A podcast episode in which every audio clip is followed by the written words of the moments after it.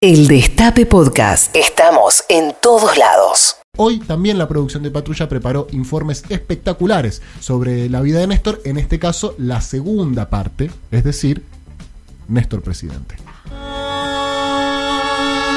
No es necesario hacer un detallado repaso de nuestros males para saber que nuestro pasado está pleno de fracasos, dolores, enfrentamientos, energías malgastadas en luchas estériles, al punto de enfrentar seriamente a los dirigentes con sus representados, a los argentinos entre sí. Para poder tener futuro necesitamos enfrentar con plenitud el desafío del cambio, por mandato popular, por comprensión histórica y por decisión política, esta es la oportunidad de la transformación. Me retan todos los días, porque voy con el saco abierto, mocasines. Puedo ser prolijo en esas cosas, pero soy muy prolijito para manejar los dineros del pueblo, que es lo más importante. Creo que lo primero que hay que determinar es el porcentaje del presupuesto nacional que va a estar referido a la educación, paulatinamente recuperar el rol del docente en cuanto al esquema y a la situación salarial que le pueda tocar vivir. Ciudadanas y ciudadanos de la Argentina, queremos una Corte Suprema que sume calidad institucional y la actual dista demasiado de hacerlo. Nadie en la Argentina quiere volver a ver esa Plaza de Mayo donde eran reprimidos fuertemente los que iban a clamar justicia. Señores oficiales y suboficiales, quiero que quede claro que como presidente de la Nación Argentina no tengo miedo, ni les tengo miedo. Queremos el ejército de San Martín, Belgrano, Mosconi y Sabio, y no de aquellos que asesinaron a sus propios hermanos. Hay un nuevo país. Durante meses le estuve diciendo al general Bendini, bajen los cuadros, aquí son dos asesinos, son dos delincuentes y demás, no pueden estar allí. No lo hizo, fui ese día y dije, bajen. En un ejercicio que podríamos calificar de perverso, se le dieron fondos frescos, no solo a los que no pagaban, sino a los que seguían gastando. Hoy se nos niega la refinanciación si no aceptamos determinadas condicionalidades, que no son otras que las políticas que nos condujeron al default. El famoso tema del enojo, ¿no es cierto? Si uno a veces no pelea las cosas, no lucha las cosas y no le da todo lo mismo, eh, las cosas no se logran. El que es extremadamente educado, modosito, se porta muy bien y se inclina siempre frente al poder determinado y no defiende los intereses que tiene que defender, termina de rodillas y arrodilla al país. No soy muy buen lector, pero lo voy a leer con el corazón.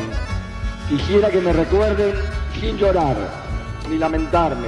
Quisieran que me recuerden por haber hecho caminos, por haber marcado un rumbo, porque emocioné su alma, porque se sintieron queridos, protegidos y ayudados, porque interpreté sus ansias, porque canalicé su amor. Decidimos terminar con esa deuda de 50 años y le dijimos que al Fondo Monetario Internacional basta la deuda externa. La Argentina paga, la Argentina se libera, la Argentina construye su destino. El tema del carisma, yo no soy un fantoche o no soy un actor de cine. Además, por el carisma que han tenido algunos, entre comillas, la seducción para llevarnos al infierno. Quisiera que me recuerden junto a la risa de los felices, la seguridad de los justos, el sufrimiento de los humildes. ¿Qué hacemos con la de Flotapé? 40 mil millones donde nadie, nadie sabe dónde están. Cuando se tengan que jubilar millones de argentinos, ¿dónde está ese dinero?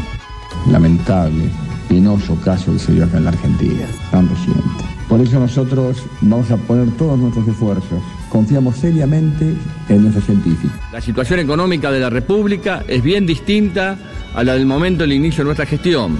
Forzoso es destacar que estos logros no han sido acompañados por el Fondo Monetario Internacional.